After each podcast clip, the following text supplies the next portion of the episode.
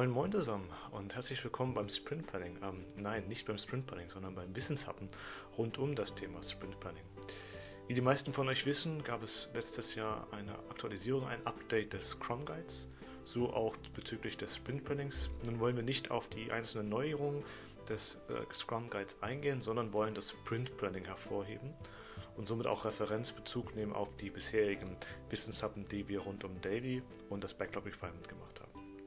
Wir wollen also zum einen in diesem Business Hub auf äh, ein paar Punkte, wesentliche Punkte des Sprint eingehen und euch auch zeigen oder kurz skizzieren, wann das Sprint stattfindet. Alright.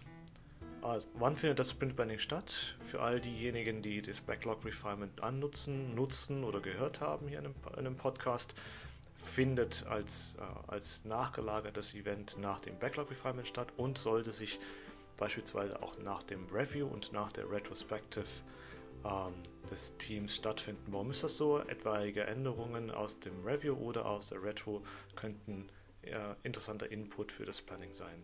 Das Sprint Planning selber ist initiiert also den nächsten Sprint und klärt darüber, welche Aufgaben erledigt werden sollen.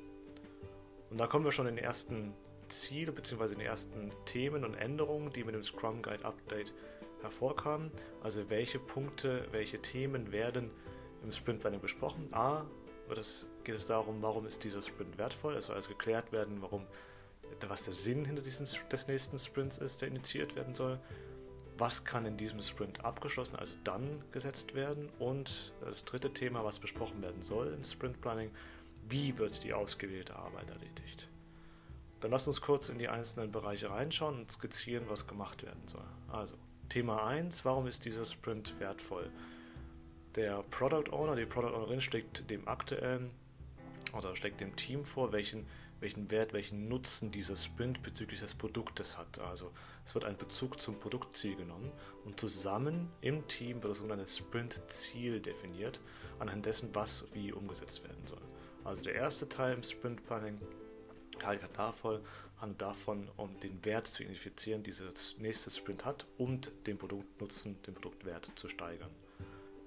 Im zweiten Teil des Sprint Plannings oder im zweiten Thema des Sprint Plannings geht es darum zu erklären, was abgeschlossen werden kann, also was dann gesetzt werden kann. Hier geht es nochmal darum, ähm, Themen zu verfeinern, Verständnis, Vertrauen zu schaffen, ähm, etwaige Product Backlog Items äh, näher zu definieren, gegebenenfalls eine Estimation durchzuführen und falls notwendig äh, weitere Herausforderungen Themen äh, abzuklären. Dazu zählen auch Definition of Done bereitzuhalten, Kapazitäten zu planen, Abhängigkeiten zu visualisieren, ähm, um zu verstehen, äh, welche Themen, welche Punkte abgeschlossen werden können.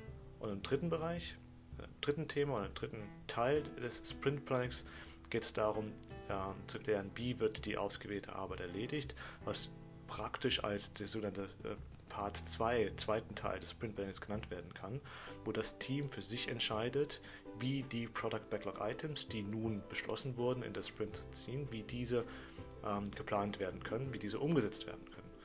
Und hier liegt die ganz klar die Hoheit beim, beim Entwicklerteam, bei den Developerinnen und Developer, zu entscheiden, welche Arbeit notwendig ist, um das Sprint-Ziel zu erreichen, gemäß Definition of Done.